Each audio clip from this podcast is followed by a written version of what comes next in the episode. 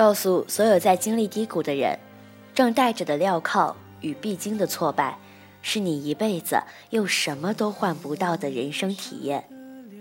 也许你后来的顿悟，都归咎于那时的一个决定。低谷不可怕，可怕的是，你急着承认失败。Hello，晚上好，这里是 FM 幺零六九零零三，给蜷缩在被窝里的你，我是主播邓雨琪。更多节目动态可以关注我的新浪微博“居傲少女狮子琪”。节目原文及背景音乐可以关注我的微信公众号 FM 幺零六九零零三。今晚的故事是来自张浩晨的《活着》。便是对平淡一生最好的安慰。小人雨翠竹林，烟雨风露叶亭。到天明，微光荆棘中冷醒。似蜉蝣，声如逆旅。有时候回头看我们经过的路，都挺不容易。从还是小孩子的时候，就听大人说，成绩好了，考上好大学了，人生就开朗了。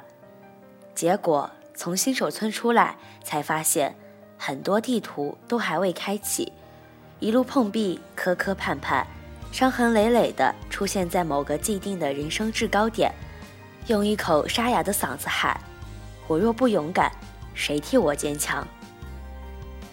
低谷小姐把我最新发的鸡汤截图微信传给我，说：“你们这些文人不好好说话，一句话就能说完的事儿，非得扯成十句。其实高度总结就一句：只要活着，就会有好事儿。”低谷小姐是我大学同学，也是唯一一个在她面前我攻击力为零的女人。即便我平时再能言善道。靠一笔杆子定乾坤，在她面前只能缴械投降，俯首称臣。因为我知道，他的人生就是一锅励志的心灵鸡汤，拼经历比惨，料穷算道理，对他来说都太小儿科。我最初注意到他是在大一，那时他和一个矮个的文艺男谈恋爱。两个人跟连体婴似的，手牵手上课、吃饭、偷菜、取快递，高频率秀恩爱。不巧，身为单身狗的我总碰到他们。低谷小姐头发自然黄，常穿着一条背带裤。她脸盘子大，但眼睛小，每次看我都自成一副轻蔑的鬼样子。我当时就想，太妹和小白脸的爱情，能有几年嘚瑟劲儿？接下来有一段时间，我不常见他俩，一直到大一快结束。有一天在学校的中央湖边，看到低谷小姐一个人坐着，本想弱弱路过，结果他叫我名字，张浩环。妈的，那名字念沉，做了一年同学，你还不知道我叫啥？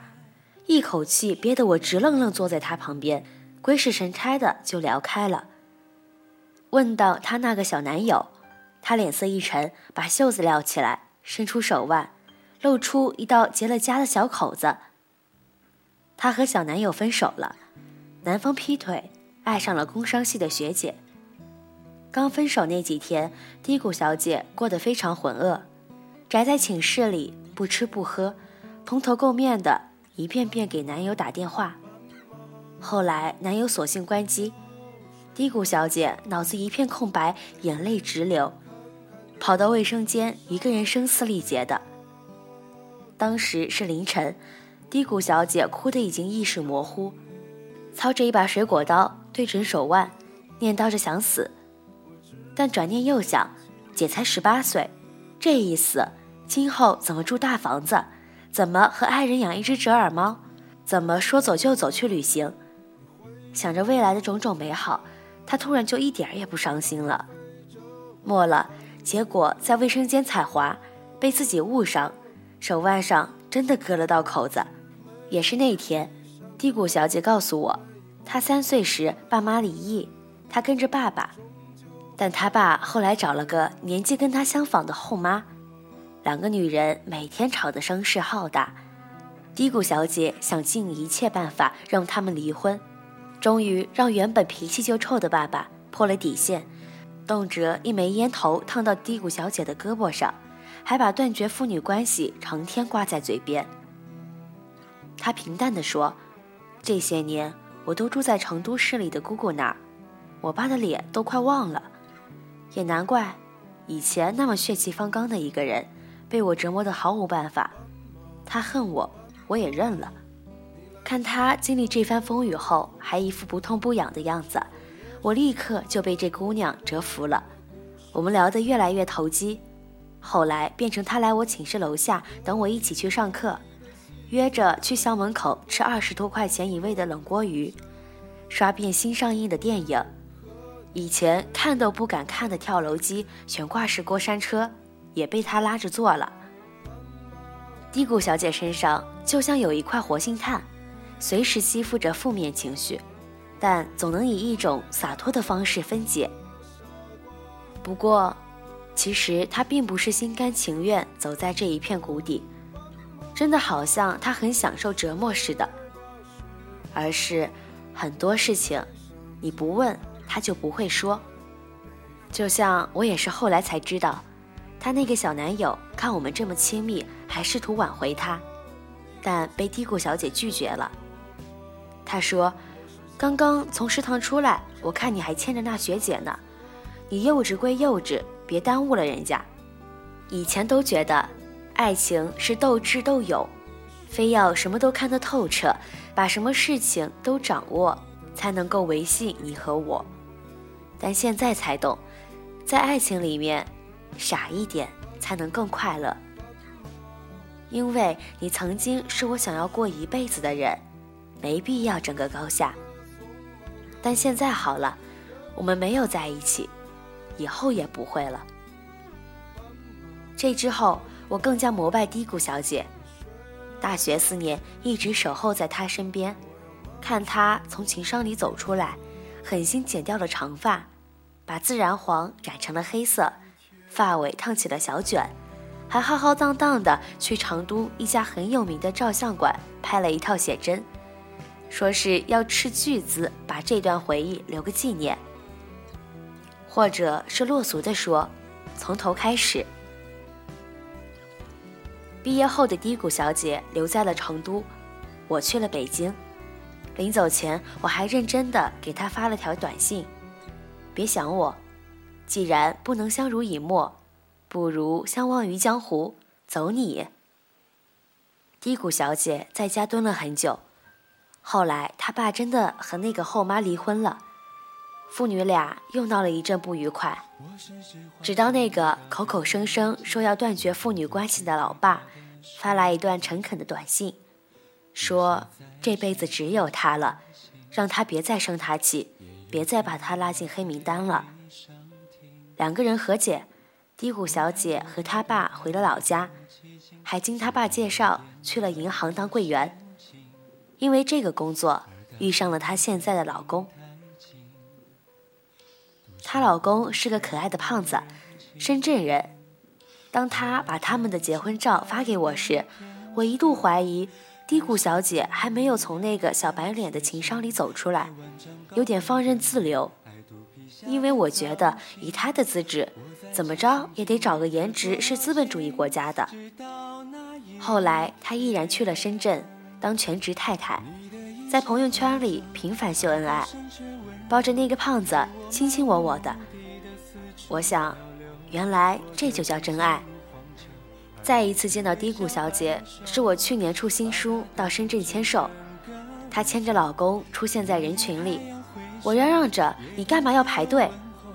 她给我一个尴尬的表情，问我能不能拥抱一下，我大方抱上去，感觉她身子在抖，她好像瘦了，连那标志的大脸盘子也小了一圈。本以为是错觉，签售结束后。他单独约我吃日料，几杯洋酒下肚，他问我是不是觉得他变老了，我打趣回他，好像是，浑身妈妈味儿，准备什么时候要小孩啊？他沉吟半晌，然后继续用他那张无所谓的脸充盈一抹笑，回答我：“我生不了小孩了。”他得了一种叫重症肌无力的病，当柜员的时候，抬手臂就已经很辛苦了，后来伴着胸闷无力，连吞咽都有点困难。这个病严重到说是后半辈子可能就要躺在床上了。但好在低谷小姐靠着药物撑着病情没有恶化，但很多西医还是反复叮嘱。做好心理准备，不能有小孩。不争气的我，当时在日料店眼睛就红了，觉得他实在太不容易。他细嚼慢咽地吃着生鱼片，往日那大喇喇的声音也变得低沉，刘海把他的小眼睛遮住。我问他：“胖子他们家人什么态度？”他兀自摇头，叹了一口气，又补充道。但老公对我真的很好。我们刚同居那会儿，有一次他去北京出差，我当时感冒，一个人在家，后半夜突然喘气困难，浑身抽搐冒冷汗。我那个时候第一个反应是可能要死了，只能挣扎着给老公打电话。他听我已经没有办法完整讲话，就知道出事儿了。他打了幺二零，然后再睁眼。就看见他坐在我床边。他说他可以不要小孩，但不能没有我。这件事之后，他就跟我求婚了。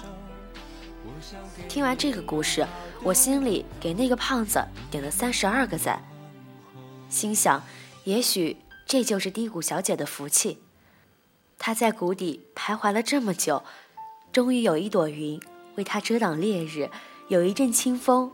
为他吹散迷雾。他这一生颠沛流离，不至于落得孤独。有他这无畏态度，人生也会澎湃。可惜不巧的是，就在去年，全世界都在过圣诞的时候，他一个电话打来，哭得抽搐，话都讲不清楚，但意思我听清楚了。他说：“胖子出轨了。”具体情节恕我不再描述。但凡出轨，不外乎只有一个原因，就是不爱了。不爱是两个人分开最无理的理由，还逼着另一方只能接受。那天，低谷小姐本来和胖子一起去大理的，机票都买好了，后来她自己一个人去了。看她在朋友圈拍的客栈的猫，洱海的落日，清汤寡淡的配文，还分享了一首歌，是个叫不出名字的新人。他把木心的那一首《从前慢》谱了曲，清澈的声音唱着：“从前的日色变得慢，车、马、邮件都慢，一生只够爱一个人。”我间或问他在干什么，生怕他做了什么傻事。他直截了断了我的心思。放心，如果能够活着，我一定会好好活着的。结果还是低估了他自我疗愈的本事。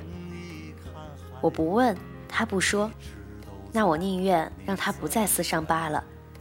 无能为力的事，就顺其自然吧。那一刻，我似乎变得无比豁达。感同身受，我也经历过失恋，也被大小挫折玩弄过。曾经以为上帝为你关上一扇门，同时也会倒下所有的墙。一夜之间发现什么人都不可依，什么都不再笃信。但后来独自淌过这趟浑水，才知道，人只有在低谷的时候才是清醒的。因为拥有了再失去，拼命过又被打击，要比什么都没有更让人难过。前两天看朋友圈，他好像又去了西安，问他现在是个什么计划。微信里他声音很抖，说自己五点就起床跑马拉松。离婚后，胖子给了他一笔分手费。他太久没工作，先四处玩玩，最后只要不在深圳，不回成都，找个没人认识的地方，重新开始生活。我打趣说：“老朋友，北京欢迎你。”他说：“得了，全世界都可以考虑，就黄城根不能去。同学那么多里，就你还记挂着我。”也是那一天，我问他能不能把他的故事写到书里。他欣然同意，还给我一连发了好多当初的日志，说是提供素材。末了提到小 S 在《康熙来了》里对黄子佼说的话，现在所有的细节我都记得，但是对我来说，竟然都变成了好的故事。他叮嘱我，其实不希望我把胖子写得太差，毕竟当时他明知道不可能有孩子。还坚持跟他结婚，这两年对他也是真的好。感情这种事始终是两个人的问题，他现在也没有恨他。我应许略去这一段，但真心也希望胖子能看见，不管这个女人有多么好，或是在你们相处中有哪些我不知道的坏，他都不属于你了。谢谢你。把我当初认识的低谷小姐完好的还给我。按照惯例，问到给她起个什么小姐名时，我问低谷小姐行不行？她呛声说：“姐我不低谷，一直在高潮。”我说剧情需要，她妥协道：“好吧，那顺便再帮我征个婚。”写这篇故事，不是为了接朋友的吧？而是想用一个外人看来不可能同时发生在一个人身上的故事，告诉所有在经历低谷的人：正带着的镣铐与必经的挫败，是你一辈子用什么都换不到的人生体验。也许后来的顿悟，也许你后来的顿悟，都归咎于那时的一个决定。低谷不可怕。可怕的是，你急着承认失败。是谁曾许下壮志豪言，却被一两个难处吓得躲在被窝久卧不起？心想，若是酩酊大醉一场，便是心痛最好的解脱。要知道，不管好的、坏的，时光都会一直流逝，流入岁月里，成了平淡一生最好的安慰。嗯，低谷小姐，优质青年，非诚勿扰。好了，今天的故事到这里也就结束了。晚安，陌生人。